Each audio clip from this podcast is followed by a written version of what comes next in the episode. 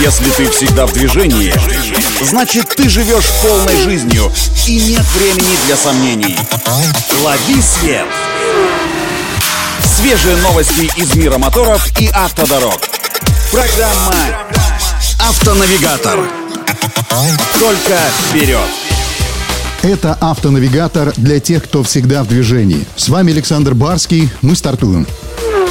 Стало известно, что с сентября месяца белорусский завод по производству автомобилей Geely заработает на полную мощность. Совместное белорусско-китайское предприятие BLG уже решило ряд важных производственных вопросов с китайскими партнерами, которые готовы поставить на белорусский завод все необходимые машинокомплекты для последующей сборки. Кроме того, белорусская страна сформировала рабочую группу по разработке и созданию полностью отечественного автомобиля гибридной модели и его электрической версии.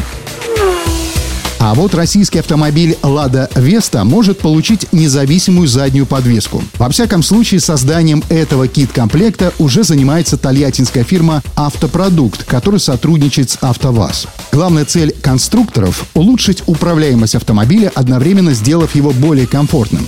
Добиться этого и позволит полноценная многорычажка как умение, состоящее из пары диагональных и одного продольного рычага. Все заводские крепления и кузовные детали останутся на месте. Первые испытания Весты с новой задней подвеской уже начались, и до наступления зимы планируется закончить все инструментальные замеры. Точные сроки старта продаж Лада Веста с независимой задней подвеской разработчики определят позже, о чем мы вами сообщим.